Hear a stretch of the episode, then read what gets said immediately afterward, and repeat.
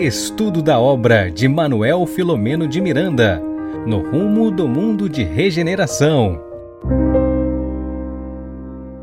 Olá, amigos, sejam todos muito bem-vindos ao nosso encontro semanal de estudo da obra no rumo do mundo de regeneração. Bernardo, Carmen, boa noite, meninos.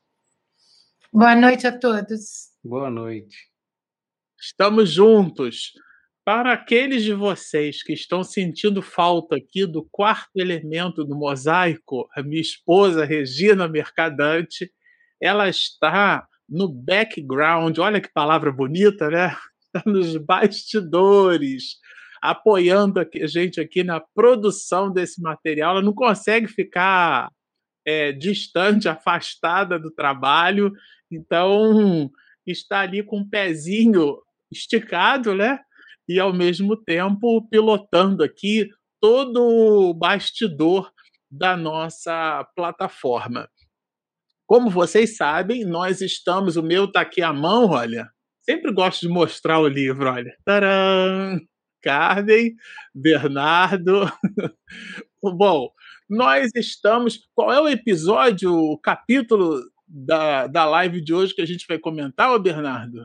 É o 13. 13. É, é o capítulo 13. O faremos desafiadoramente numa única live, na live de hoje. É, digo desafiadoramente porque a gente estudou previamente aqui o capítulo, né, Carmen? E o capítulo promete porque ele é muito denso, né? E não, não é tão curto, né? É, é denso e do tamanho normal. é o tamanho médio, né? É, tamanho é, médio. Tamanho, médio, tamanho normal. Bom, para que a gente fique aqui em sintonia com a normalidade do mundo espiritual, para que o tamanho normal das nossas vibrações permaneçam adequadas ao estudo do trabalho, eu vou pedir aqui ao nosso Ultra Mega Power Bernardo para fazer a nossa oração né, da, da noite de hoje, para que a gente possa aí dar continuidade aos nossos trabalhos. Bernardo, é com você. Eu, para iniciar nossa oração, eu vou trazer uma mensagem desse livro Pensamentos de Joana de Anjos, não sei se dá para ver bem.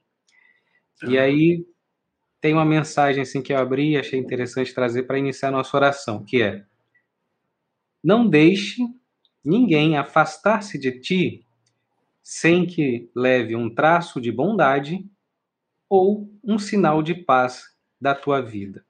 Não deixe ninguém afastar-se de ti sem que leve um traço de bondade ou um sinal da paz da tua vida. Momentos de Renovação, página 27, a terceira edição.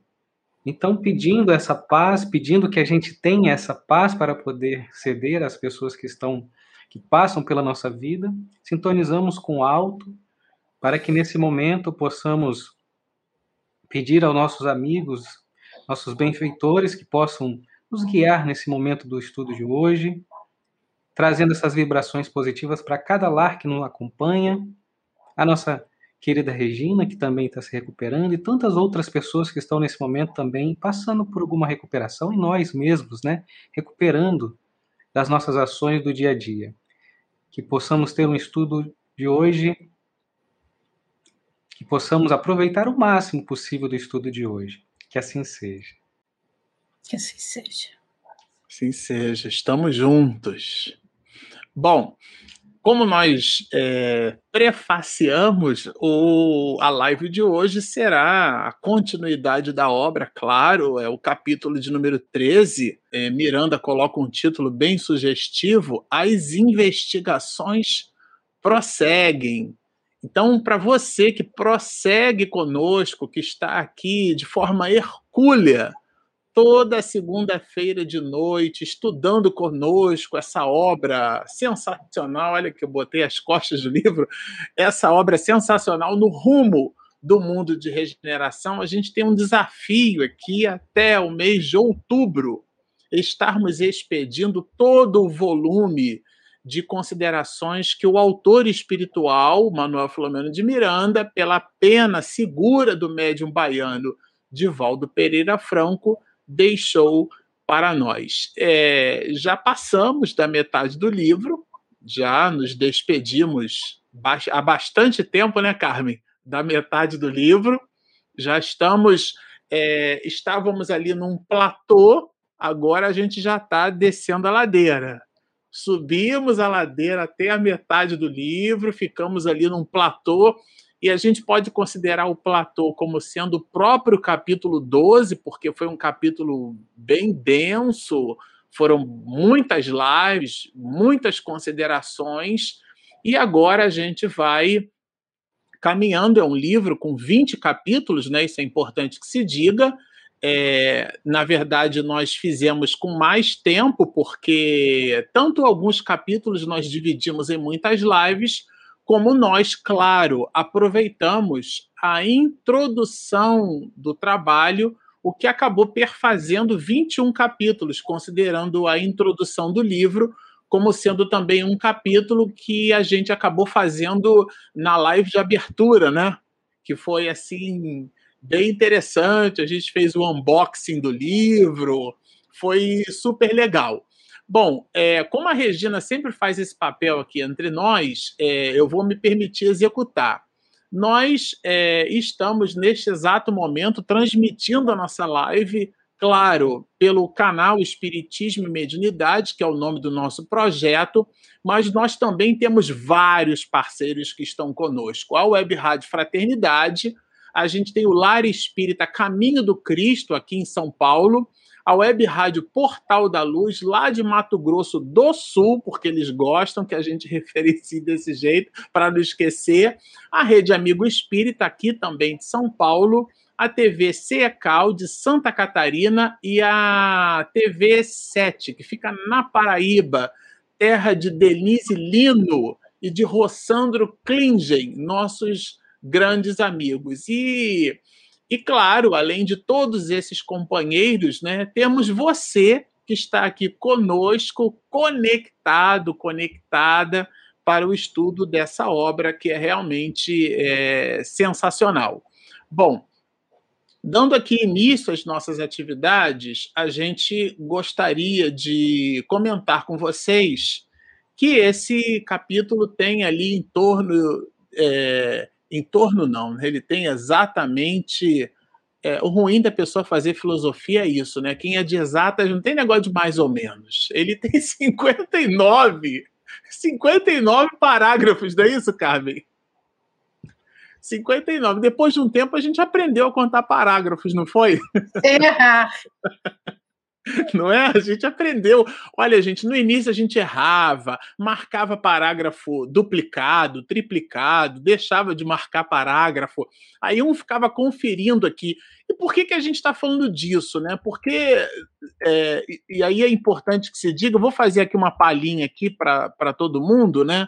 Vou compartilhar aqui uma tela, que na verdade é a tela que a gente usa para poder fazer o nosso estudo, para vocês entenderem, né, de fato e de direito do que, que a gente está falando. Esse aqui é o material que a gente usa entre nós para fazer o fechamento. A gente faz uma pauta do trabalho, né? Nada que parece que é improvisado, mas não é. A gente tem uma pauta. E esses bullets aqui, com esses números, são os comentários que nós fazemos em cima de cada parágrafo do capítulo. Então, nós fazemos os comentários de cada parágrafo, vamos comentando todo o capítulo, e depois que a gente comenta todo o capítulo, nós fazemos o quê? A, a adoção dos eixos temáticos por cada bloco. Então, a gente faz uma divisão. Esse é o trabalho que a gente se propõe a realizar antes de nós começarmos a live. E o capítulo é esse aí, olha, que a Regina colocou. Regina está no background aí, como eu falei, né? Capítulo 13, as investigações prosseguem. Então, por isso que nós comentamos o, o parágrafo do capítulo, porque nós tiramos as observações que Miranda coloca no, na obra, e aqui as observações são de Miranda, não são nossas, né? Nós fazemos comentários sobre as observações de Miranda, mas a, a autoria, né? a gênese do assunto está anotado no livro, a gente não acha nada, já está achado no conteúdo da obra. O que a gente permite fazer aqui é estudar e comentar. E é o desafio da noite de hoje é dinamizarmos esses comentários. Bom, vou tirar aqui a voltar o mosaico entre nós, né? Eu já queria começar com justamente com um comentário é, em cima do primeiro parágrafo, que é um parágrafo grande, tanto em quantidade de linhas, né, ocupa a metade da página do capítulo 13, no início né, do livro, é, como pelo conteúdo que ele traz. E, basicamente, é, ele fala aqui, é, Carmen, da, da força da mente, né? Ele vai descrevendo aqui vários elementos. É... Eu queria que você comentasse um pouquinho para a gente o que mais te chamou a atenção no início aqui do, do, do conteúdo. Claro que eu já sei, porque a gente estudou juntos, né? Mas os internautas não sabem. É que, na realidade, é muito interessante quando Manuel Flamengo de Miranda, mais uma vez, né, ele traz a força mental. E dessa e nesse capítulo ele ele nos mostra que era um grupo de mais ou menos 50 espíritos necessitados. Quer dizer, não era um espírito, era um que tinha mais ou menos um coordenador, vou dizer assim, né? Um coordenador das maldades né? Uhum. que era justamente esse bispo, que, como ele relata, de conduta infame. Qual é o processo? Né? O processo é que ele vem nos falando que, na realidade, é, ele já tinha visto, já tinha se utilizado né, de muitos espíritos mutilados, necessitados, mas que esse fenômeno de zootropia que nós aprendemos com o nosso codificador Allan Kardec, não é? E depois no desdobramento do, do, do, do, do Consolador, nós tivemos a série André Luiz, né? Pelas mãos benditas de Chico Xavier e pelo Espírito Emmanuel. Então, ele vem nos dizendo que, na realidade, é, a plasticidade do perispírito pertence ao espírito. O espírito tem um corpo. E este corpo se chama per-espírito, que envolve o espírito. E ele pode, de acordo com a sua vontade, modelar esse corpo. Às vezes, ele modela, no caso desses espíritos muito trevosos, formatando como se fosse um, um lobo, como se fosse uma cobra, como se fosse é, é aquele, é aquele é, ele fala outros animais, ursos e até ovoides. Nós ficamos assim muito impressionados porque do mesmo modo, quando a Igreja Católica Apostólica Romana, né, é, antes do Cristo, no renascentismo, em outros tempos, coroava os anjos com aquele halo e com aquelas asinhas brancas, não é? Por que eles faziam isso? Não é? Porque aqueles espíritos caminhavam, volitavam com muita rapidez, saíam do solo, como se fossem pássaros. Daí chamarem-se anjos. Então vejamos, a mente é do espírito. Se o espírito é um espírito de uma envergadura espiritual superior, vai pensar bem na quase totalidade do seu tempo reencarnatório ou no mundo espiritual. Se ele se ele tem um teor, vamos dizer, despreparado, no seu campo perispiritual, ele vai pensar coisas que não são muito boas. Então, nesse, nessa, nesse primeiro parágrafo, que eu acho que tem 5, 10, deve ter umas, umas. No livro, no livro de papel, né? Deve ter umas 17 linhas. Eu acho que eu nunca vi parágrafo tão grande na obra do, do Miranda. E ele vem dizendo que, na realidade, isso é muito. É, é deprimente até de podermos ver a dificuldade ou a, a, vamos dizer assim, a pontualidade de pontuar o seu bem-querer, a sua força mental, para que haja uma mudança no seu corpo perispiritual. Porque nós já vimos lá atrás, né, e vamos ver aqui no, aqui no nosso capítulo, que muitas vezes eh, os espíritos se apresentam quando vêm visitar os seus, os seus eh, parentes de, de sangue ou seus amigos, eles se apresentam tal e qual eram, para poderem ser reconhecidos, mesmo que já estejam um pouco mudados no mundo espiritual. Então eu sempre brinco, viu? Eu queria fazer aqui um, uma parte com os meus amigos. Se eu, depois que desencarnar, depois que despertar, tiver toda bonitinha, toda boazinha, quiser visitar os meus parentes, mesmo que eu não precise, se eu vier sem óculos, não sou eu, é o meu clone. Porque no mundo espiritual, eu estou tão acostumada a usar os óculos, que no mundo espiritual, eu vou colocar uns óculos, porque, meu Deus, o que, que eu vou fazer sem os óculos? Eu botei agora o meu, Carmen, mas eu não botei porque eu estou no mundo espiritual, não, porque se eu não tiver, eu não consigo enxergar. Mas eu direito. acho que é assim. Eu acho que você vai, vai se formatar tal qual você gosta de se apresentar. Você pensa, você faz do que está no seu íntimo. É isso que eu queria falar da primeira vez. Eu Ótimo. espero que eu tenha delineado mais ou menos essas deformações espirituais que são, em especial, dos espíritos com certo grau de inferioridade.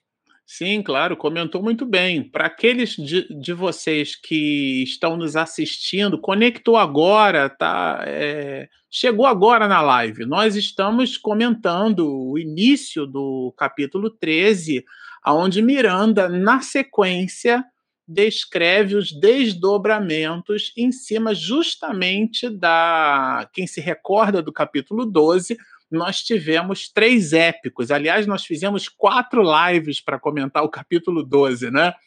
E o final. estava no capítulo... platô, né? É. Agora nós estamos descendo para ir para a planície. Pronto. E ali vocês se recordam que a última comunicação foi de um ex-bispo. E ele se apresenta com uma vestimenta exuberante, como a gente costuma dizer, né, com pompa e circunstância. E, claro, depois de todo o volume de diálogos que se fez, ele acabou tendo a sua estrutura perispiritual alterada através de um processo hipnótico. E Miranda é, usa aqui, na verdade, os comentários de Eurípides Barçanufo, que explica para a gente no detalhe o motivo pelo qual essa alteração espiritual se fez presente. Bernardo, eu vou entregar esse bastão para você. Bernardo achou que ia ficar livre. Ele está olhando aqui para a gente, Carmen. Não. Ele está tá questionando. E a minha vez? Não eu é? pular a minha vez? Não, pulo não. Eu, eu não pulo não, Bernardo. Tudo bem. É, ele vai falar aqui eh, que eu queria que você comentasse. Tem dois pontos eu acho que são bem interessantes como, como torres de reflexão. O ser humano é, na sua realidade, tudo aquilo quanto elabora nas paisagens mentais. Esse é o primeiro trecho de Eurípides que Miranda destaca.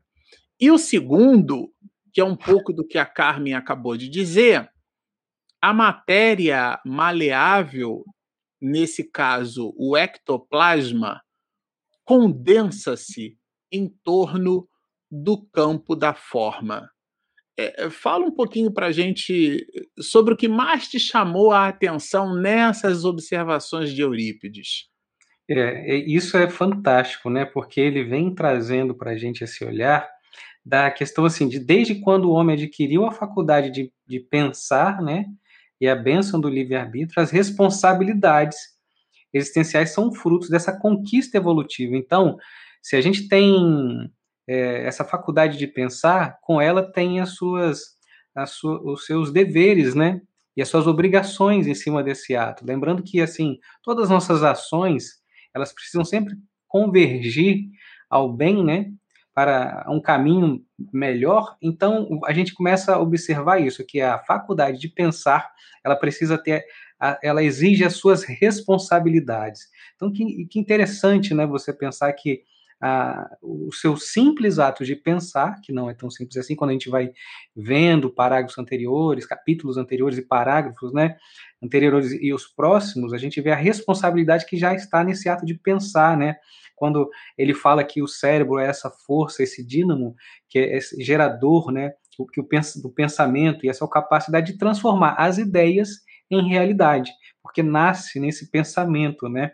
Então, assim, transfere para as ondas, enfim, para as formas que constrói. Mas o mais interessante é também quando ele coloca assim que a vida humana é mais natureza mental do que natureza orgânica, que é mais um ponto de reflexão assim fundamental que quem estiver lendo, quem já leu o livro, leu esse capítulo, estiver acompanhando através, vale esse ponto de reflexão, né? Que a vida humana é mais de natureza mental do que orgânica. Isso trazendo para a gente aquela questão, sim, ainda vivemos na questão orgânica, material, vivemos presos é, a certos atavismos, mas aqui tra traz esse parâmetro para a gente do comportamento é, de acordo com a cultura das ideias mais íntimas do ser humano.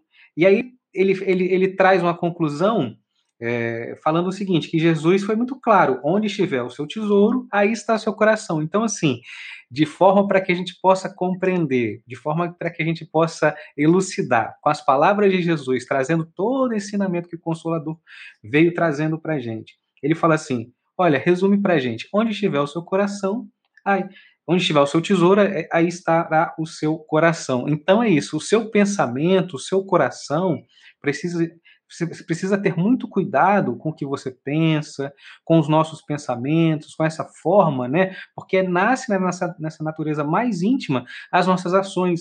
Então, voltamos a, a, a, entender, assim, que muitos deles estavam seguindo o bispo através do que ele falava, do seu pensamento, da sua, da, não só das suas ações, mas desse pensamento, né? E por isso se colocavam dessa forma, por isso se apresentava dessa forma, né? Então, é, lembramos, então, esse exercício de, de, de fazer a nossa mente, né? O nosso pensamento cada vez mais edificante, mais voltado para o bem. Então, cuidado aonde você está colocando o, o, seu coração e onde é o seu tesouro, porque isso pode ser algo que comprometa a você, isso pode ser algo que vai comprometer alguns passos né, da, sua, da sua evolução aqui, nesse momento que nós estamos passando. Porque a gente precisa perceber que nem sempre onde está o nosso coração é onde faz, é, é, a melhor, melhor coisa para a gente, né? A gente tem, às vezes, voltando, né? Muito pego às questões, é, presos às questões materiais, às questões que, que do dinheiro, é, de uma vida transitória. E aí, quando a doutrina espírita traz para a gente a imortalidade da alma, traz para a gente a questão do pensamento, a sua reflexão, as suas ações precisam se é, e a responsabilidade sobre isso né, é, traz para a gente uma reflexão sobre o que pensar e como agir, não simplesmente como pessoas é, de uma vida apenas, de um final, né, que de um ponto final que é, sem, sem, sem ter a, a nossa continuidade, né, sem ter desprezando que somos espíritos imortais. Então, é, é, é um olhar muito importante que ele traz aqui para a gente, do pensamento, da importância, da responsabilidade de pensar. E cuidado com onde você está tá colocando o seu tesouro, o seu coração. É, onde você coloca, é onde ele está, né? É. Aliás, é, dando sequência aqui, eu queria é, agregar agregar valor, que é uma expressão que o mundo corporativo usa muito, né? É, trazendo alguns comentários sobre justamente o próximo bloco, que é o bloco que trata da onda mental modeladora. Foi esse o, o apelido que a gente deu aqui para o eixo temático é, colocado por Miranda em cima das observações de Eurípides Barçanufo. Né? Eles vão do parágrafo 14 até o 24. Aqui. Mas... Quer falar, Carmen? Não, eu talvez eu quisesse dar uma, uma, uma contribuição no que o Bernardo falou, é que nós vamos, nós vamos encontrar é, já que ele trouxe o livrinho da Joana de Ângeles, nós vamos encontrar a nossa a nossa amiga Joana de Andes em duas obras maravilhosas, que uma delas é da série psicológica transpessoal, que é Vida, Desafios e Soluções. No capítulo 4, ela vem nos dizer que hábitos mentais, é justamente o que ele falou, hábitos mentais, que muitas vezes esses hábitos, eles ficam em nós e, e no nosso cotidiano, é que eles se expressam, eles saem de dentro de nós, que são hábitos de, de dor, de frustração, são evocações inconscientes. E ela completa isso no outro livro chamado Dias Gloriosos, que ela vem dizer assim: a mente pensa sem cérebro. Não precisa de cérebro, né? É o espírito que pensa. E ela diz: comunica-se após a morte do corpo, dando exatamente essa informação, porque os espíritos não tinham mais corpo físico, estavam modelando o seu corpo espiritual através do seu pensamento. E isso a gente precisa, como o Bernardo falou, a gente, a gente precisa entender que nós somos imortais, porque às vezes nós esquecemos, né? Nós vamos continuar pensando, não é, o, Bernardo? Nós vamos continuar pensando. Como é que nós vamos continuar com o nosso pensamento? Esse pensamento vai estar bom, danificado? Porque, vejam, nós estudamos, vou parafrasear do meu modo, o que o, o, o Marcelo fala. Na realidade, nós não estudamos para os outros, nós estudamos para nós. Não podemos estudar essa obra magnânima né, no rumo do mundo de regeneração com tantos capítulos, uma obra que, que se constitui na, na, em tempo real, é uma, uma obra de tempo real, e depois esquecer que os nossos pensamentos são nossos. Como o Bernardo falou, nós temos que aprimorá-los.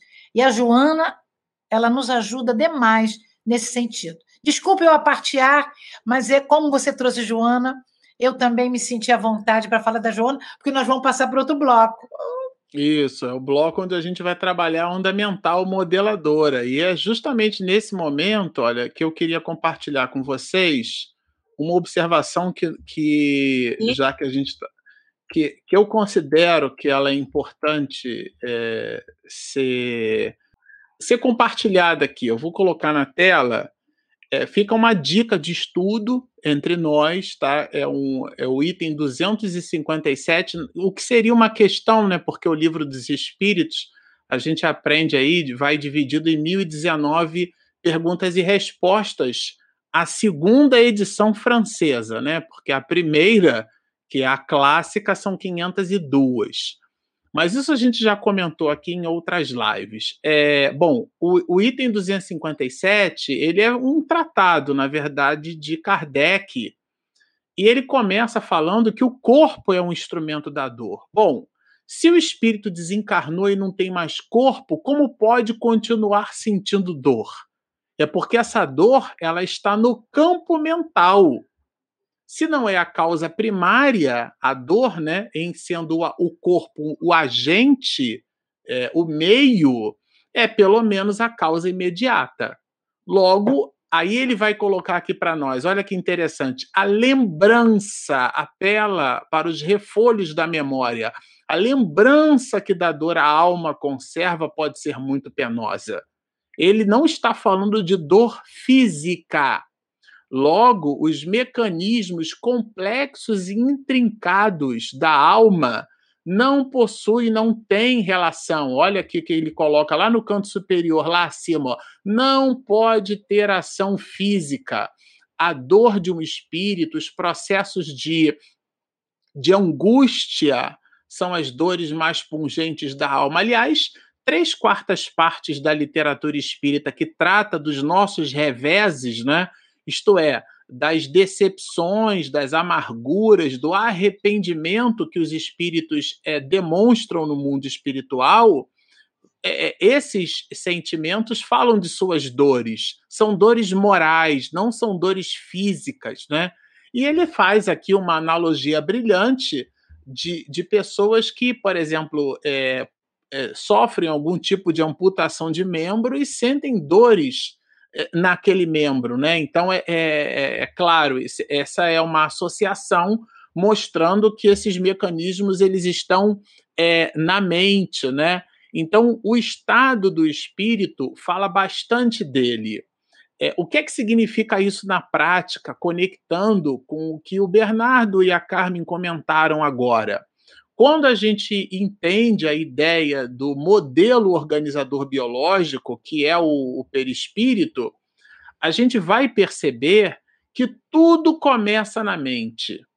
Porque se o perispírito é o modelo organizador biológico, ele organiza é, biologicamente aquilo que tem na sua gênese ou na sua psicogênese, é, o que não está no corpo. Para ficar fácil da gente entender essa encrenca, vamos imaginar que você tem uma forma de pudim, tá? Então, é, se você está manipulando ali a, a, a, forma e deixa ela cair no chão, você vai fazer uma moça, um amassado, né? E quando você colocar o pudim na forma, o pudim vai ficar com a forma da forma. Então, o pudim, a forma, ela será a modeladora da forma do pudim. É, o que é que significa isso? Significa que a nossa mente ela é capaz de produzir moça, um amassado. Claro que aqui é uma analogia para a gente entender no detalhe. Na nossa realidade perispiritual, é, o professor Jorge Andréia ele usa uma expressão para isso que seria uma outra live só para a gente comentar sobre esse assunto. Ele chama de plexos ou vórtices. Então, você tem, nós temos vários plexos, né? E esses vórtices de energia, como, como eles possuem um campo de indução eletromagnética, eles possuem direção e sentido. O que é que significa isso? Vamos imaginar que você coloca ali um copo, coloca leite, bota Nescau e mexe ali com a colher. Quando você mexe, tira a colher, o que você forma é um redemoinho, um vórtice. Vamos imaginar aquilo num plexo de energia. Então aquilo cria uma. Um, por isso que o passe, alguns, muitos, possuem um gestual. Porque se você colocar, mergulhar a colher de novo no copo e o movimento for destrócino, ou seja, da esquerda para a direita, e depois você fizer o contrário, que significaria ser sinestrócino, a palavra diferente, né? mas é, o, é a mesma direção em sentido contrário, você vai quebrar aquela energia mecânica e você vai desfazer aquele redemoinho. Aqueles redemoinhos, que são os vórtices de energia, Vejam só, nada do que eu estou dizendo aqui me pertence, tá? Forças sexuais da alma está lá em Jorge Andréia.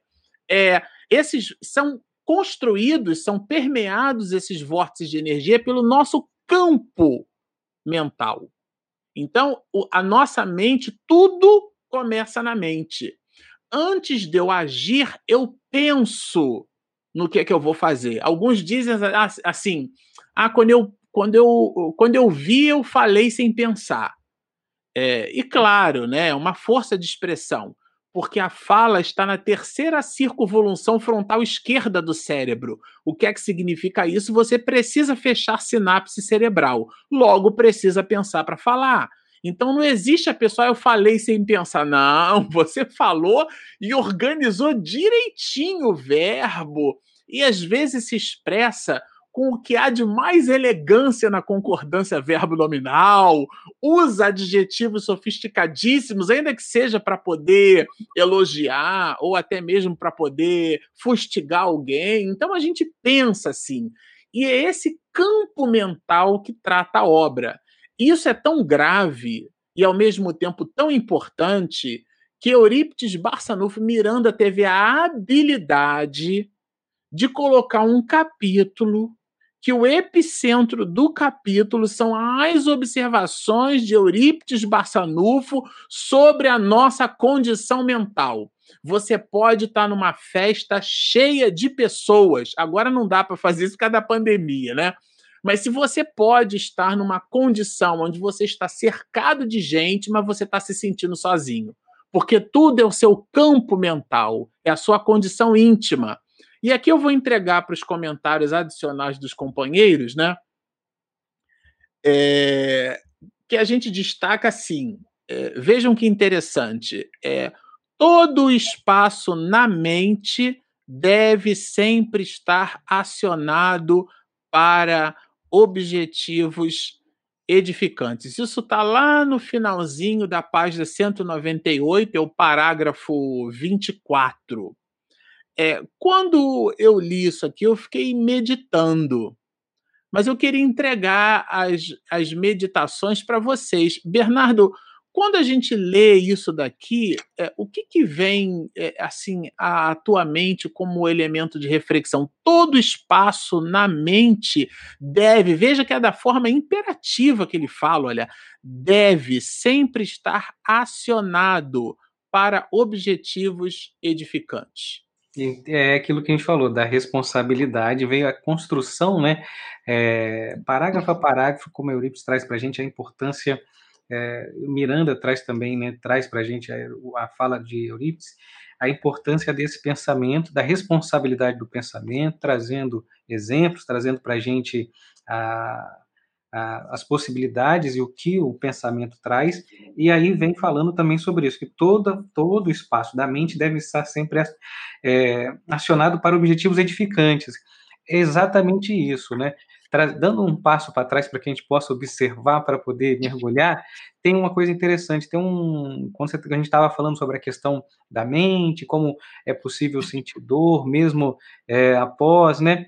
É interessante que isso já vem sido apresentado há muitos anos pela doutrina espírita, pelas obras, mas pesquisas é, recentes, vamos dizer assim, né, de um, de, de um neurocirurgião sueco, ele tem uma pesquisa que é muito interessante. Ele, ele coloca as pessoas com as duas mãos é, paralelas numa mesa e coloca uma mão de borracha. E naquela mão de borracha ele vem, espeta um garfo e a pessoa sente a dor trazendo assim como que se aquela mão que está ali é de borracha não é da pessoa e a pessoa sente. Ele vem traz um martelo, né, na hora que dá o um martelo a pessoa se assusta, que ele não foi na mão da pessoa, Já foi pensou? na mão de borracha. Então ele trazendo é, provas, né, trazendo através de pesquisas, é, até da escola onde ele, na instituição, enfim, publicado é, pessoas com notoriedade, né, trazendo essa pesquisa. Muito interessante que ele traz isso, que da onde vem essa, essa percepção da dor se não é só física?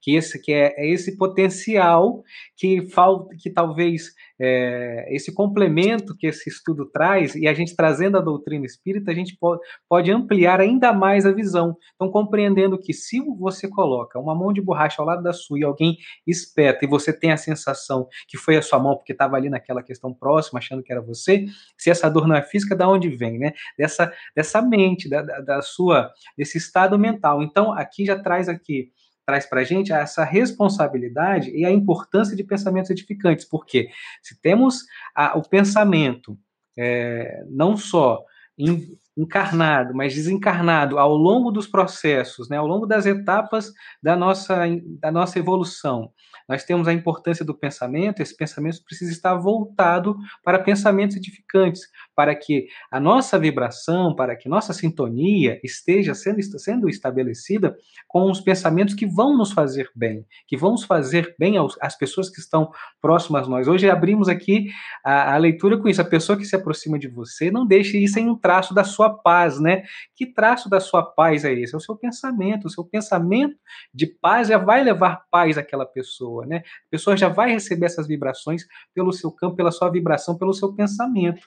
Então é muito importante que a gente, até porque as pessoas que, que iniciaram que foram citadas no início deste capítulo, né, que são seguidores do bispo, certamente têm uma mais dificuldade, nesse, pelo menos no momento que isso aqui for apresentada, né, elas vão, vão despertando, vão conhecendo, vão, vão experimentando situações para que elas possam enxergar outros caminhos, elas nesses momentos elas podem ver que existe uma outra forma de pensar, né? Então, Miranda já traz aqui para gente, olha, é importante que os seus objetivos da mente sejam edificantes, porque a qualquer invigilância, qualquer descuido, você pode estar com um pensamento e vinculado a esse tipo de dor, de sofrimento, de situação, no qual alguns dos espíritos aqui foram, foram seguiam né, o bispo e viam aquela situação, estavam ligados naquele pensamento.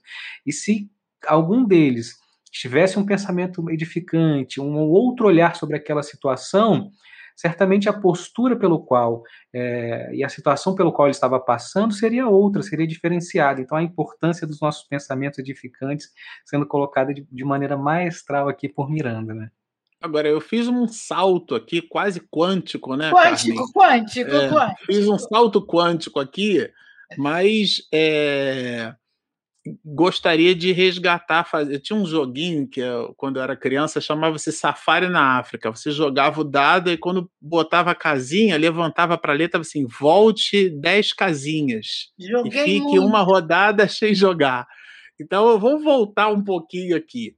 Tem um momento é, que Eurípides fala né, da desse poder né, que a gente deve ter sobre nós mesmos. E ele cita assim: é um pouquinho mais lá no 21, que é uma espécie de consolidado de todo o volume de aptidões da mente aqui, que ele lembra para a gente como recado. Né?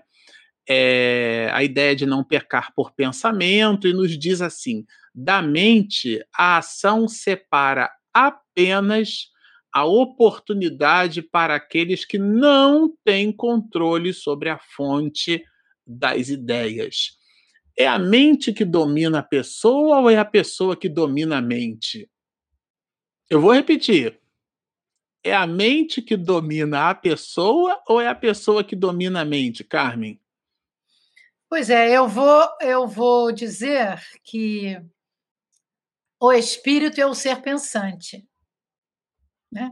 Ele, para pensar, né, ele tem que formatar as suas ideias e essas ide ideias se corporificam, encarnado ou desencarnado, porque nós não ficamos sem pensar. Por causa disso, e eu vou, porque eu gostei, é, eu abri o, a, a brincadeirinha, eu voltei também dois parágrafos para trás, e eu queria dizer que o benfeitor diz assim: a disciplina mental é urgente e necessária em quaisquer fases existenciais, porque se trata apenas de um hábito. Isso me apaixonei por esta frase, que é um parágrafo grande, né?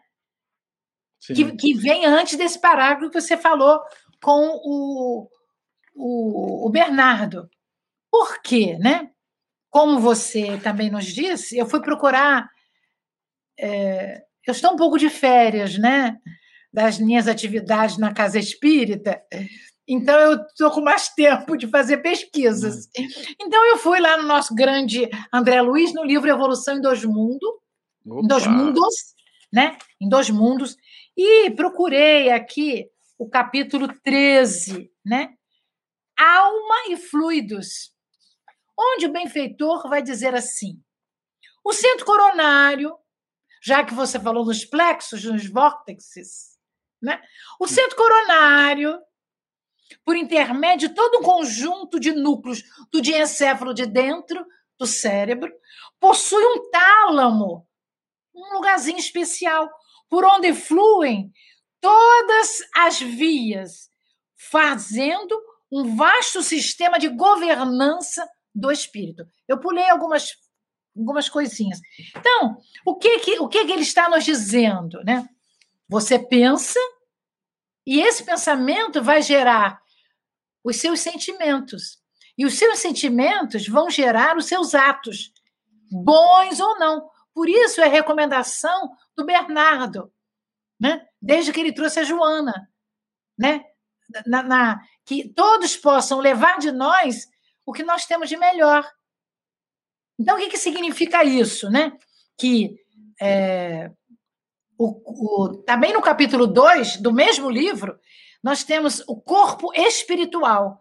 E eu queria ler, que eu, eu, eu, eu aprendi com a Regina, né? Eu tirei só um pedacinho. Temos, particularmente no centro coronário, o ponto de interação entre as forças determinadas do espírito e, a, e as forças fisiopsicossomáticas organizadas. Ou seja, dentro do nosso cérebro perispiritual existe um lugarzinho que tem a união de algumas glândulas endócrinas do corpo perispiritual, que quando a gente renasce ou nasce, a gente formata o corpo físico e vamos ter o cérebro físico. Por que, que eu estou dizendo isso tudo? Porque nós é que construímos isso. O espírito, através dos milênios, constrói o seu próprio corpo perispiritual. E esse corpo perispiritual, que é o modelo organizador biológico, o MOB, é que vai fazer com que, quando cheguemos no mundo espiritual, possamos ou dormir, ou ficar desesperados, ou na mesma hora sair trabalhando. Porque durante todas as nossas reencarnações, nós construímos alguma coisa que faz parte do nosso poder pensante. Então, eu fiquei é, muito impressionada porque o Euribas Bassanufo ele deu uma aula de ciência, não é? De ciência espírita, mas também com filosofia, porque ele vem nos mostrando a, a, o, o, o bem viver, ele vem nos aconselhando para que nós possamos pensar bem, para que não tenhamos dores reais físicas ou dores alucinantes quando ficarmos desencarnados. Então eu queria eu queria colaborar com essas obras do André Luiz, né, que é Evolução em Dois Mundos, tanto no capítulo 2 como no capítulo 13 porque são coisas importantes que às vezes nós lemos, estudamos, mas não vamos imaginar que numa obra do século 21 que fala da pandemia, que fala da obsessão, desobsessão, que fala do grupo de espíritos que se congregaram, se juntaram para ficar num local especial, numa casa espírita, para que pudessem ajudar no combate da Covid-19, seja no corpo físico ou no corpo ou no, ou no mundo espiritual, fazendo reuniões mediúnicas espirituais, que isso tudo vai servir para nós, porque essa obra, eu, eu pensei muito nisso hoje, é um apanhado de várias obras. Não é, um, não é uma obra somente. Parece que, parece que o, o, o espírito Manuel Filomeno de Miranda ele resume várias obras que ele mesmo, junto com Divaldo, escreveram. Ele corporifica o evangelho segundo o Espiritismo, corporifica o livro dos médios, corporifica o livro dos Espíritos, como bem você trouxe a questão 257, e também vem buscar as obras de André Luiz. Então, quando a gente estuda, quando a gente mergulha no conteúdo do parágrafo, a gente fica apaixonada pela beleza, quer dizer, o conteúdo mental desses espíritos que passam para nós de uma maneira como se fosse um, um romance, né? Não, não, nós, não, nós não sentimos o teor do estudo, nós sentimos um estudo romanceado, né? no sentido até lúdico, porque nós ficamos imaginando a dificuldade que esses espíritos têm. E nós ficamos imaginando que nós não gostaríamos de passar por todos os, os as dificuldades que eles passam. Então, o nosso pensamento terá que ser revigorado. A época é essa, não é, meus amigos? Não é o Marcelo, Bernardo, Regina, que está aí no nosso background. É a época que os espíritos trazem. Olha, cuida do seu pensamento, pense bem, organize, tenha disciplina mental, que é um hábito. Por isso é que Emmanuel disse para Chico: disciplina, disciplina e disciplina. Eu preciso da tua disciplina para poder escrever tantos livros como era previsto no mundo espiritual. Muito bom, gente. É, é quando esse capítulo traz esses elementos de, de reflexão sobre o pensamento, ele nos convida a, ao exercício do cotidiano. Então, vejam que aqui no, no próprio parágrafo 23, eu vou, depois eu vou fazer um salto quântico para frente, porque eu estou olhando aqui para o relógio e o Deus Crono já está entregando tempo numa dinâmica diferenciada entre nós. É, que isso? Precisaremos acelerar. Ele vai dizer assim: olha, toda vez, portanto, é, quando seja atingido por uma ideia frívola, Sim. embora interessante, substitua por alguma outra vantajosa que lhe ocupe o lugar. E, e, claro, trabalha aqui o conceito da, da hora vazia, que é aquela ideia da diversão, né? do divertimento, da distração. A palavra diversão, do ponto de vista etimológico, também pode ser entendida como mudança de curso, que é a ideia da diversão, é mudar simplesmente a direção. E, a, e quando a gente faz isso, nós nos distraímos do nosso propósito espiritual. É justamente essa, esse o conceito da hora vazia que a gente deve tomar bastante cuidado e que Barçanufo coloca aqui. Dando prosseguimento, ele vai falar um pouquinho para a gente sobre essa visão, é, é, essa monoideia que a gente chamou aqui. Aliás, ele mesmo fala sobre isso, né? Aquela mente que fica fixa num determinado conceito, numa determinada diretriz, num determinado sentimento, essa visão da monoideia que podem causar transformações perispirituais em nós. Muitas doenças, inclusive, a, a, e essa é uma tese de Miranda, que ela está descrita, ela não está escrita, está descrita na obra Nos Bastidores da Obsessão, que é o primeiro livro dele. Ele chama isso de doenças simulacro. O que é que significa isso? Processos obsessivos que criam que falseiam pelo, pelo, pelos canais do psiquismo, pelos canais da mente, comportamentos patológicos e que, na verdade, são induções psíquicas. É o espírito que está do nosso lado e a gente sente dor de cabeça, a gente sente dor no pé, sente é, um monte de. Minha avó chamava de ziquezira, né?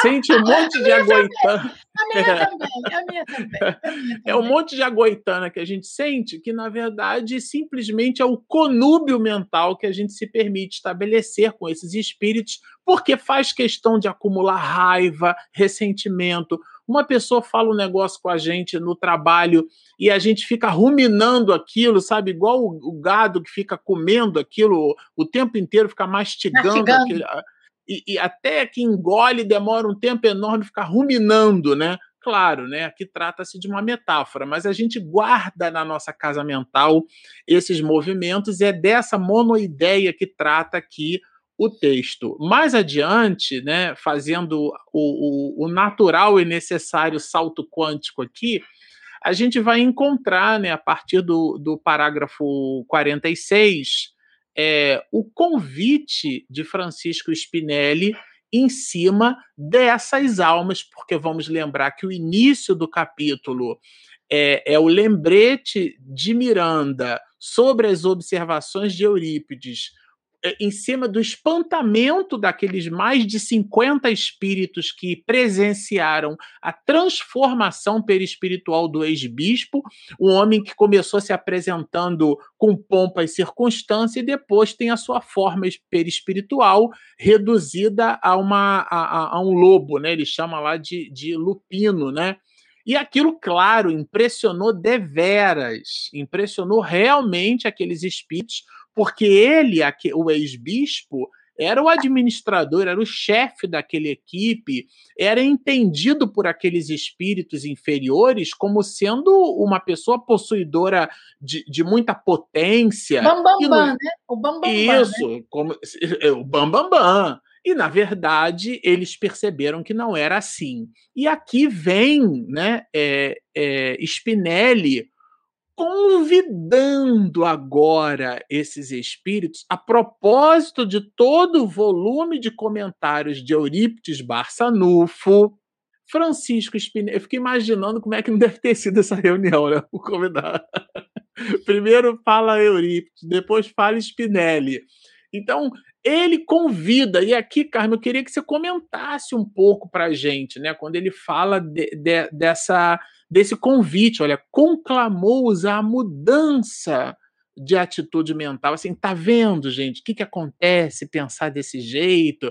Será que foi assim que ele fez, Carmen? Fala um pouquinho para a gente sobre isso. Olha, eu, é, é, tem, tem duas pessoas que perguntaram para a gente falar quais parágrafos nós estamos. Agora, é? nesse exato momento, a gente está no parágrafo 46 em diante. O, é, o parágrafo nós 46. Estamos na página 201, né? 201, do livro, aí. Do livro de papel, né? É. Então, ele, ele, ele vai nos falar que aqueles espíritos eles ficaram é, primeiro muito impressionados com a mudança do chefe, né? Eles ficaram, eles tomaram um, um, susto, não é? Um susto. Como é que é aquele que, ele, que eles achavam que obedeciam cegamente, né? Fazendo continência, né? Ele podia mudar daquela forma. E é uma forma que eles não estavam acostumados. Deve ter sido muito feio, não é? Eu fico Porque imaginando se, também. se aqueles espíritos que usavam a zoantropia as outropia, as outropia, achavam que tiveram medo, imagina nós, né? Era você correndo, né? Então, isso é muito interessante, que aí depois ele diz, eu, eu vou ler uma frase aqui que eu achei que claro. é o que eu quero falar. É, entenderam né, que ninguém vive a, motroca, a matroca e o universo não é amontoado de coincidências e inutilidades. Então, o, o, o, o Spinelli vai dizer: olha, meus amigos, vocês não podem ficar sempre, sempre inúteis, porque existe um bem maior, que é o amor de Deus no universo, que faz com que tudo tenha uma utilidade. Vocês não podem ficar dessa maneira. Então, ele estava fazendo um convite a mudança de status mental. Isso foi também a primeira fala do Bernardo, que a gente tem que arranjar uma maneira de, de mudar, de mudanças para o bem. E ele diz assim: conclamou-os a mudança de atitude mental. Mas como é que eles iam fazer isso? Né? Eles iam fugir? Não, eles teriam. Ele, ele orientou para que eles pudessem ficar naquele local, para poderem receber as vibrações de amor. Então, isso, nesse momento, talvez que nós estamos passando, de tantas dificuldades, com vacina, sem vacina, é, tantos crimes, às vezes a gente fica, como alguém comentou aqui, com fragilidade de pensamento, porque são muitas emoções contrárias ao nosso objetivo maior de ser feliz. Porque o que você comentou lá atrás, Marcelo, faz muito é, eco em mim, né? Qual é o meu propósito de vida, né?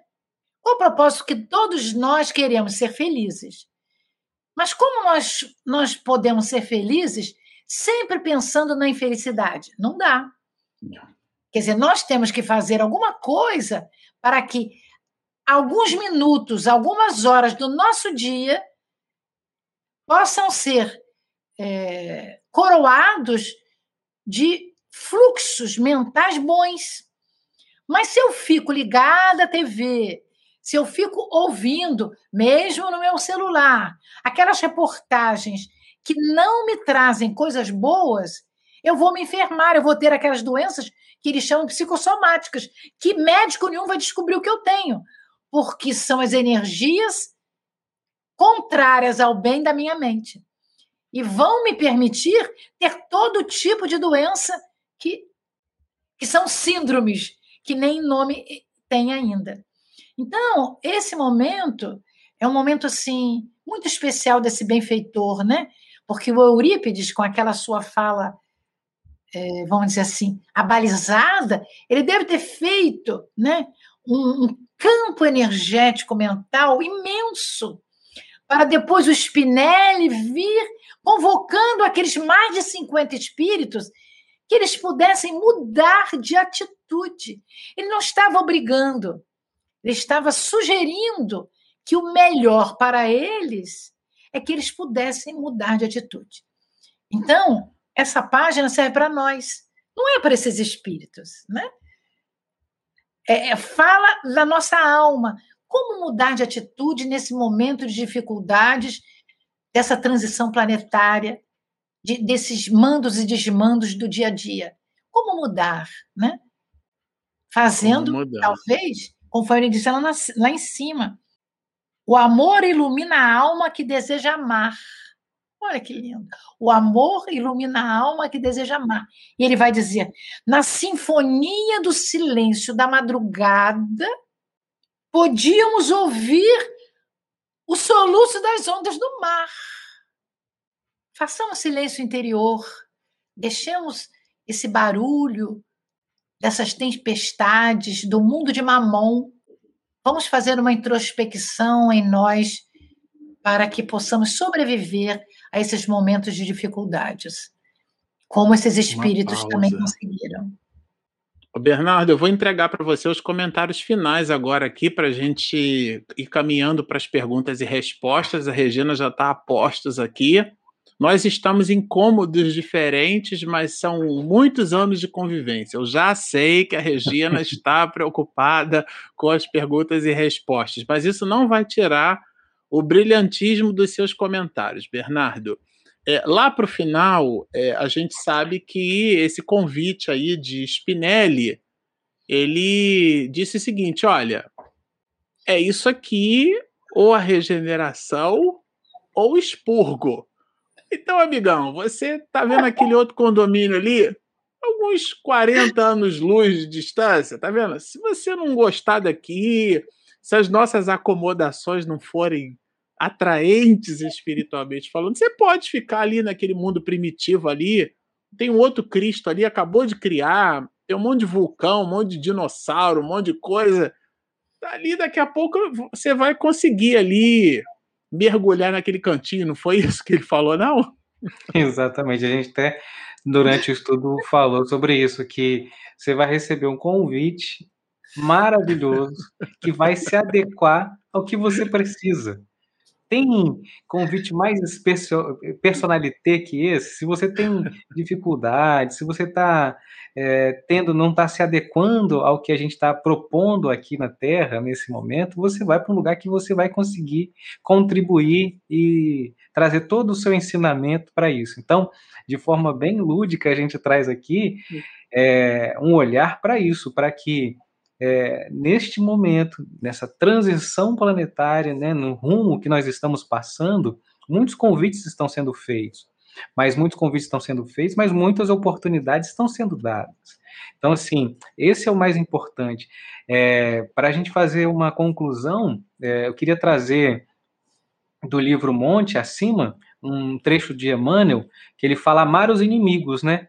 Porque é muito mais fácil quando a gente coloca a questão do amor para todos aqueles que nos fazem bem, mas amar aquele que é o nosso inimigo, né, amar aos inimigos, como diz aqui Emmanuel, é, no conceito, na conceituação de Jesus, não será praticar servilismo ou bajulação, é compreender que, acima de tudo, as faltas daqueles que não se afinam conosco poderiam ter sido nossas.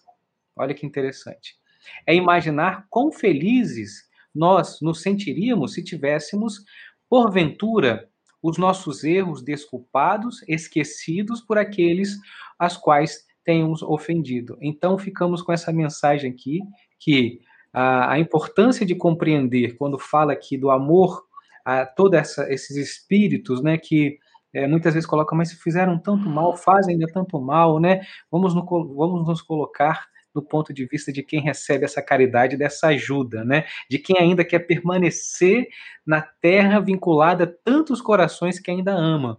Né, que, que ainda está com aquele amor adoecido, que está com aquela aquele com, com ódio, né, está com aquela que precisa restaurar em seu coração essa o caminho do, do amor. Então, que, que recebemos, né, vamos receber é, esse olhar de caridade para que a gente possa se sentir ama, amado e que nós temos total condições de permanecer com o nosso convite, nosso bilhete nesse, nessa terra aqui, vinculado a, a, a centenas e milhares de espíritos que nós amamos. Muito bom, mamãe já tá ali já, ó. Coisa séria, é, já vi gente. Aqui, é, ali, o que a gente brinca. Somente os justos herdarão a terra.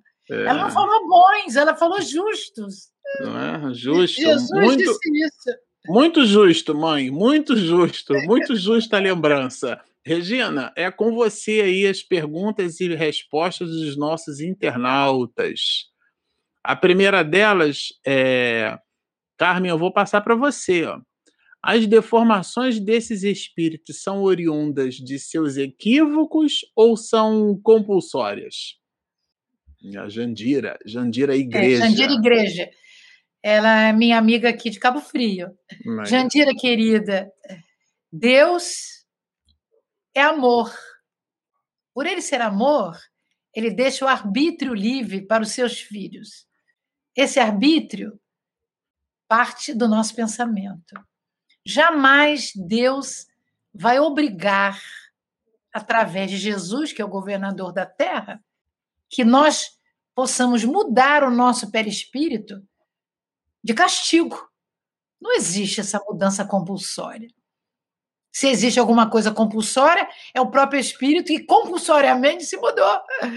Então, nós estamos falando que são as ondas mentais usando palavreado do, do, do Marcelo, as ondas mentais consecutivas e de monoideias é que vão fazer com que haja um campo mental disforme, e esse campo mental é que vai favorecer aqui aquilo que o espírito acredite que ele possa fazer para causar o mal a alguém, ele, ele escolhe uma forma animalesca para ele se mostrar, para meter medo, para poder é, assaltar alguém.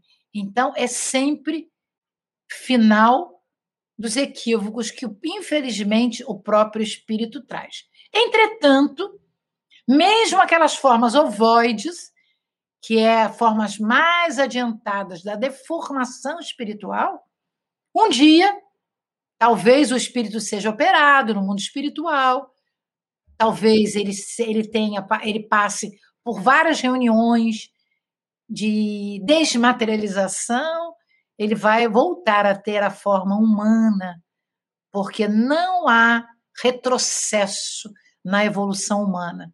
Quando nós somos humanos, jamais seremos animais outra vez. Não existe a metempsicose. Respondido. Regina, pode soltar outra. É, pecado por pensamento é fato. Porém, quando conseguimos não agir de acordo com o mau pensamento, é, já é um, um crescimento? É, é, a palavra pecar é errar o alvo, né? Quando você tem um dardo lá e tenta. Sabe aqueles desenhos do Cebolinha, né? Que ele aperta assim? E tenta ali mirar e não conseguiu. Ele errou o alvo. O nome disso é pecar. Pecar é errar o alvo. O que é que significa isso na prática? Que você pode se esforçar e errar o alvo. Você pode não dar nem pelota, atacar de qualquer jeito e errar o alvo também. Então, uma terceira pessoa que observa aquela cena, ela vai fazer um juízo de valor. Lá, tá vendo? Errou o alvo. Só que no íntimo, a pessoa se esforçou por acertar, mas o que a gente observa é o efeito. A gente não está no íntimo de cada um, de cada criatura, para tentar entender ou analisar que ela deu tudo de si, mas o que ela, o máximo que ela pôde foi aquilo. E aí, claro, ela se equivocou e aí, portanto, ela pecou. O que o, o livro, o capítulo nos traz como essência, sabe, é, Marjorier, eu acho que é Marjorier, né, um nome sofisticado aqui, é, para que a gente analise. É bem simples isso. Então, por exemplo, eu posso ter uma postura de pulcritude na sociedade, eu me vestir de forma que, de maneira plástica e convencionalmente considerada a, adequada, né, considerada é, socialmente aceita nos seus mais variados, mas eu ser por dentro uma criatura é, cheia de luxúria, cheia de promiscuidade. Eu posso usar o verbo completamente sofisticado, mas por dentro eu ter hábitos nocivos. Então eu me lembro bastante de um livro recente que a gente acabou de ler, até porque na live passada nós entrevistamos o Haroldo, né? E na obra dele ele disse que viu, né? Foi um depoimento que ele coloca, eu acho que lá pela metade do livro, é, um casal, ele disse assim: era um homem bonito, grandão, bonitão, uma mulher bela. Eles entravam no carro bonito e atrás tinham filhos bonitos. Então era um carro bonito, homem bonito, boné bonita e filhos bonitos, tudo bonito. E ele, e ele começou a se sentir feio. que tanta coisa bonita. E quando o casal passa, quer dizer, o carro passa com, aquele, com, a, com aquelas quatro pessoas, né? A mulher abaixa o vidro e taca um, um, um pedaço de papel amassa e joga é, é, porta fora. E aí ele passou a se sentir bonito de novo.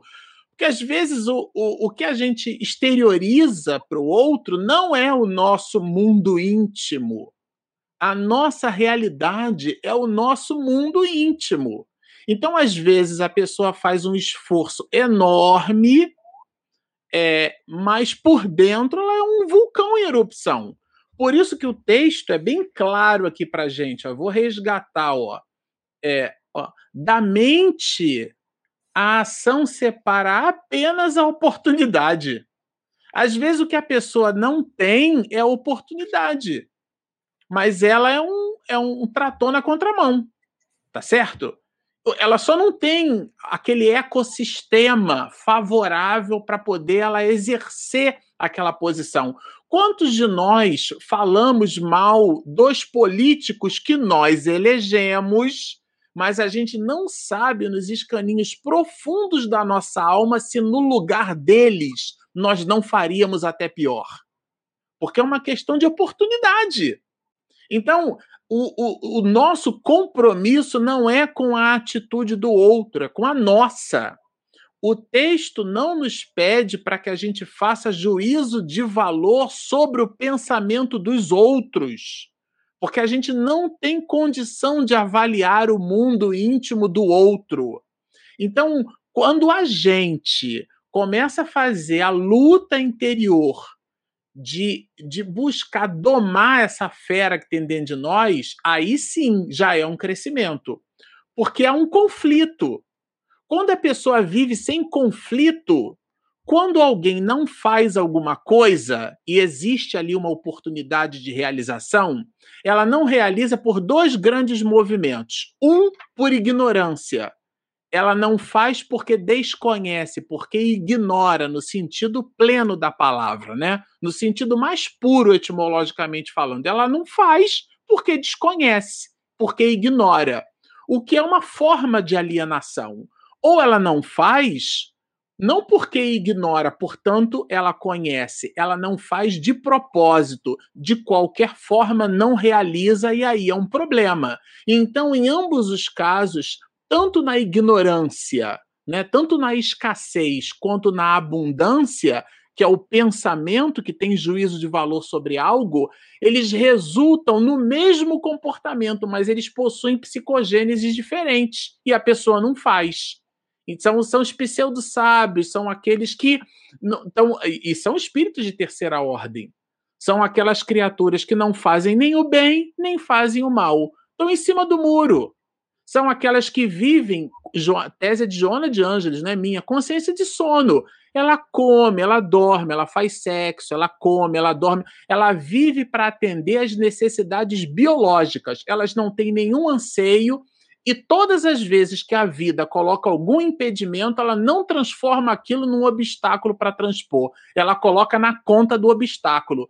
Porque é mais fácil psicologicamente eu arrumar alguma coisa para botar a culpa do que assumir a responsabilidade sobre os, próximos, os próprios problemas. Então, o que, que é o crescimento? É quando eu entendo que a responsabilidade do meu, do, da minha evolução é minha. Não é da minha mãe, não é do meu pai, não é da minha condição socioeconômica, não é de nada disso. Regina já pulou aqui, vamos para a próxima. É, para a próxima pergunta, viu, meu bem? Estou de olho em você. Deus claro, Deus Cronos. Aí, Bernardo, eu acho que é o Bernardo, né? Essa é sua. É, é o Bernardo. As pessoas, quando têm a perna amputada por gangrena, principalmente, eles continuam sentindo dor no. Na, é no pé, ou no perispírito. Na moldagem perispirídica, ainda pode estar mesmo amputado? É o André Luiz. Olha, o que a gente trouxe aqui foi a questão da fala do. que eu trouxe, né? Foi a questão da fala do neuro, neurocientista sueco né, que fez essa, essa pesquisa, pode procurar, enfim, na internet, enfim, nas revistas científicas, no qual eu não vou entrar muito profundo, que não é meu campo. Eu trouxe como uma questão da nossa, do pensamento, daquela coisa que a gente colocou aqui sobre mesmo a pessoa desencarnada continua sentindo dor, mesmo a pessoa, né? É, por quê? Se não é se, é, se era uma dor física, se era uma dor, é, se ela sentia na perna, se ela, né? no olho, enfim, no dente, uma dor de dente, né, um espírito sentindo assim.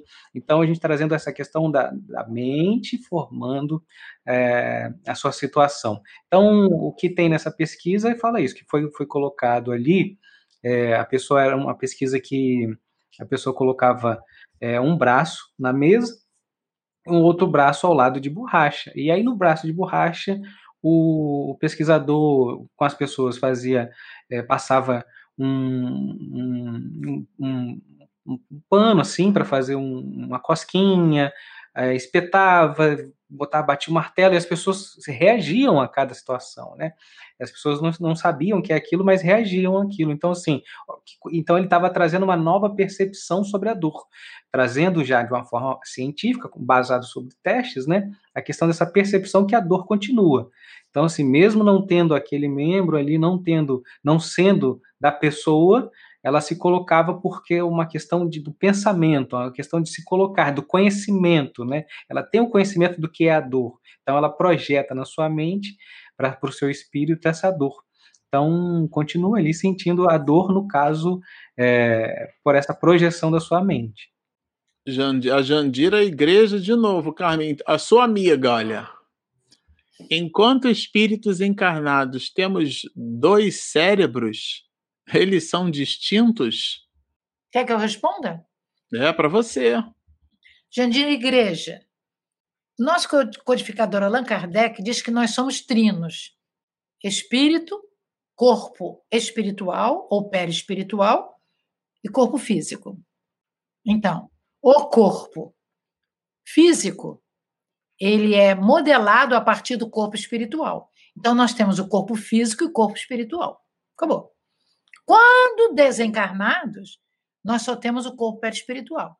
André Luiz, no livro Evolução em Dois Mundos, ele diz que nós temos quatro corpos: espírito, perispírito, duplo etérico, duplo do corpo perispiritual e o corpo físico.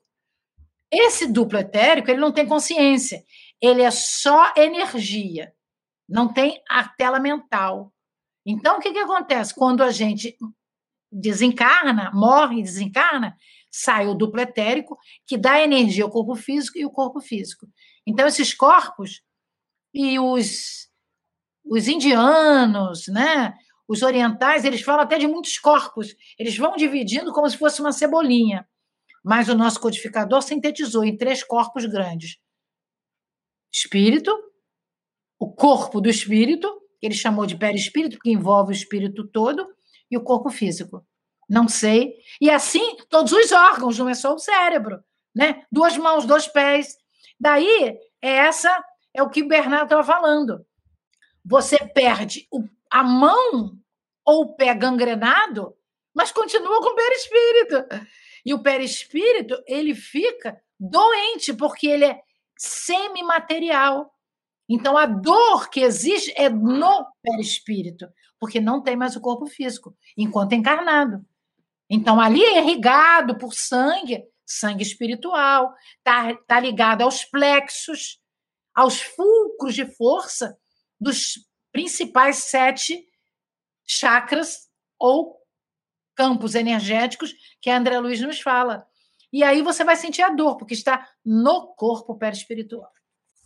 Não sei se eu expliquei, viu, Jandir Igreja? Qualquer coisa, faz em off para mim, que eu completo. Personalité, né? Analista é. júnior. De analista para analista, o analista júnior. Eu acho que é para analista essa, essa pergunta, é, vamos lá. É, favor comentar. A raiz do problema pandêmico encontra-se nas fontes mentais e morais que podem mudar de tipo de infecção, permanecendo na mesma posição de fragilizado e sujeito à contaminação? É, foi ótimo você ter feito essa pergunta. Eu vou tentar, deixa eu ver aqui, uma hora e vinte e quatro, né? vou tentar ser breve aqui. É, tem um livro é, que é o terceiro, que a gente está comentando, inclusive, aqui no canal, Tramas da Obsessão. É, no capítulo 22 de Manuel Filomeno de Miranda, ele trata detalhes tá, em cima da voz de Natércio, que é um companheiro espiritual é, do mesmo jeito que ele trouxe aqui a voz de Eurípides Barçanufo né, e, e, e, outros companheiros, ele faz o mesmo movimento em relação a Natércio, que a encrenca em cima de um caso, que eu não vou fazer aqui o spoiler. Aliás, a gente tem toda uma série onde a gente está estudando esse livro, Tramas é, do Destino, tem podcast gravado sobre o material e tudo mais. Mas o ponto alto aqui são as observações de Miranda. Ele vai nos dizer assim: oportunamente utilizáramos os seus recursos psicofônicos e tornáramos-nos bons amigos ligados mesmo pelo mesmo ideal de serviço, que era a ideia aqui da ligação que Miranda é, possuía com a médium que fazia no mundo espiritual as reuniões mediúnicas. Veja que isso é um livro da década de 70. E ele já falava de reunião mediúnica no mundo espiritual, integralmente conectado com o 18º livro. Tem gente por aí que diz que o estilo literário de Miranda é, mudou. Com certeza são pessoas que não leram os livros de Miranda, ou se leram, leram e não depreenderam, né? não assimilaram. Porque uma coisa é comer uma comida, outra coisa é assimilar o alimento, né? Tanto é que a gente devolve pelas fezes. É o que a gente é capaz de assimilar. Assimilando o conteúdo do livro, o conteúdo é Manuel Filomeno de Miranda.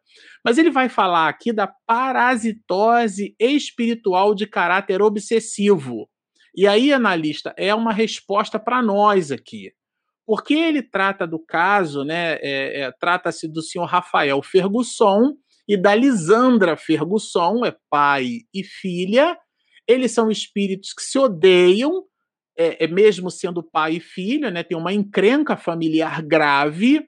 E, curiosamente, os dois adquirem ranceníase, sendo que ele, o patriarca da família, o senhor Rafael, fica hospitalizado e em vida tem os seus membros amputados pelo, pelo, pelo que a, a hanseníase né, é, foi capaz no passado de realizar. E a filha, a Lisandra, além dos problemas psiquiátricos, que eram, eram convulsões epilépticas que ela possuía, que eram essas convulsões potencializadas por um mecanismo obsessivo severo e existe um. Eu tô lendo, vou ler um trechinho só que ele fala da parasitose espiritual de caráter obsessivo. Ele vai dizer, como trata dos dois, assim: olha, o caso Rafael Lisandra chamara-nos a atenção pelo intrincado da insidiosa ranceníase simultânea à obsessão. É um caso intrincado, porque além da ranceníase tinha obsessão. E por que, que a hanseníase é um assunto que deixou Miranda com pensamento intrincado? Porque esse mal de Lázaro, como também era chamado, né, ou a lepra, né, é, ele eclodiu em momento próprio como compulsória expiatória. E mais adiante ele arremata: a pressão obsessiva pela vinculação direta com alguns dos antigos desafetos lhe subtraíram forças e resistências orgânicas à mente. Lisandra, sob a técnica da fluidoterapia de Cândido, companheiro, né, o enfermeiro aqui também é encarnado, conseguir apressar a cura clínica, colocou entre aspas. Por que, que ele colocou cura clínica entre aspas? Porque a verdadeira cura é tá aqui, ó, né? É, e muito embora a assistência especializada, o senhor Rafael, cuja soma de deslizes morais e comprometimentos espirituais se fazia maior, ele não conseguiu ficar livre daquilo que a gente conhece, né? Que o, o, o, o, livro trata, né? Que é justamente da, do, do bacilo que se desenvolve no organismo de ambos. Em um, fica curado, e no outro, a doença continua produzindo os seus efeitos necessários. Porque o que Deus quer não é que a gente sofra, é que a gente aprenda. Então, a misericórdia divina ela cria mecanismos de aprendizado. É que a gente olha no, no, numa circunstância finita. A gente faz uma foto e fica olhando para a foto, mas a vida é um filme, não é uma foto. Então, é, é, nós nos tornamos frágeis pelo nosso próprio comportamento. E quando a gente se torna frágil, como nós estamos mergulhados num corpo, a gente sofre as vicissitudes da vida. Questão 132 do Livro dos Espíritos. Né? Na obra, para eu encerrar aqui, na obra é, Renúncia, o espírito Alcione, que quer mergulhar no corpo de carne, quer resgatar a família, os seus amores, tem um mentor espiritual que diz assim: olha, Cuidado. voltar para a carne é uma encrenca, é uma encrenca e tanto, hein? Você pode, olha que a gente está falando de um espírito de uma envergadura superior. Você pode adquirir encrenca. Você quer mergulhar no pântano, pode sair dele lameado. Muito cuidado.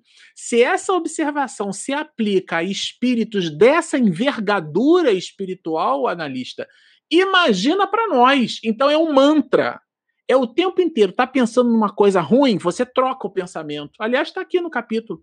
Troca o pensamento, troca um pensamento. Porque no, na nossa fase evolutiva, a gente não pode impedir que um passarinho pouse na nossa cabeça.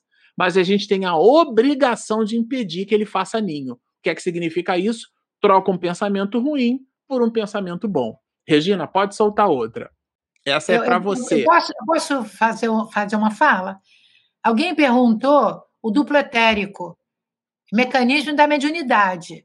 O primeiro livro ah, que ele ah, falou, me... do duplo etérico, tá? Mecanismos da Mediunidade. Tá aí respondido. Bernardo, para você, olha, daí de Nalva Rios. Gostaria que esclarecesse mais sobre as reuniões mediúnicas no plano espiritual, se estão todos no mesmo plano. Quando ela fala no plano espiritual, né? E aí, assim, é, é, no caso, a gente sabe que a médium ela está encarnada, né? E ela é levada em desdobramento através do sono para o plano espiritual.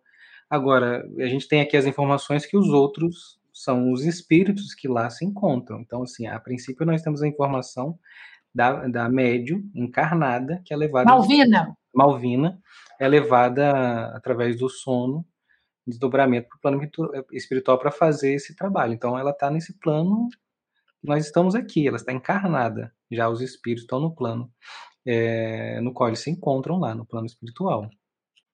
Tá aí respondida de novo. Pode soltar outra aí, Regina. Essa é para Carmen. Não, saudade de Regina não é a pergunta. Ah, saudade de Regina não posso responder. Eu digo, é. eu também. É. Está nos eu bastidores. Respondo. Eu também. Bom, é. com, com esse encontro de hoje, a gente se despede aqui, né? Isso mesmo, com uma gratidão imensa é, a vocês, os internautas que estão conectados conosco nesse desafio maravilhoso que é estudar essa obra é, singular, né? essa obra consistente, renovadora de Manuel Filomeno de Miranda. E eu vou pedir, viu, Carmen, para você encerrar as nossas atividades da noite de hoje com uma singela oração. Ah, que bom. Ficamos muito felizes que conseguimos, né, nós três, com a ajuda da Regina, né, dando suporte, né, é, é fazer um capítulo tão profundo, né, com tantos pontos é, de, de grande necessidade de aprimoramento, né, para todos nós. Então vamos agradecer, meus amigos. Mais uma vez sentimos a tua presença através desses benfeitores espirituais que juntos de nós, nos nossos lares, vieram nos abençoar a boa vontade, o aprimoramento do ser e a certeza de que jamais estaremos sós. Mas que na noite de hoje possamos ter tido o entendimento que somos os seres pensantes do universo. E que o nosso pensamento foi construído por cada um de nós com a luz do Pai que nos criou. E o pensamento de cada um de, cada um de nós nos pertence.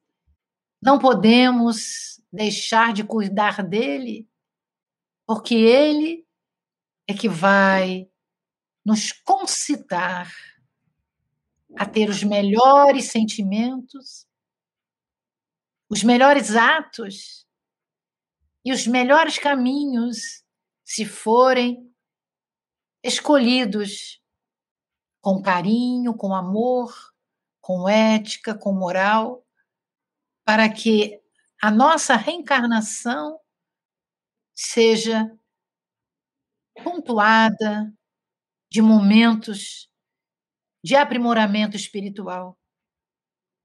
Porque o corpo vai ficar e nós, espíritos, levaremos o nosso corpo perispiritual com as marcas desta última oportunidade reencarnatória, que é este terceiro milênio é o século XXI, é essa transição planetária, porque nós estamos ajudando a que o mundo se regenere.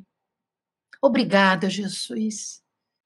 Agradecemos a Maria, a nossa mãe querida, e esta coorte de espíritos que trabalharam nesta obra e que o nosso querido Manuel Filomeno de Miranda nos reporta, conseguiu fazer isso através do outro amigo, Divaldo Pereira Franco.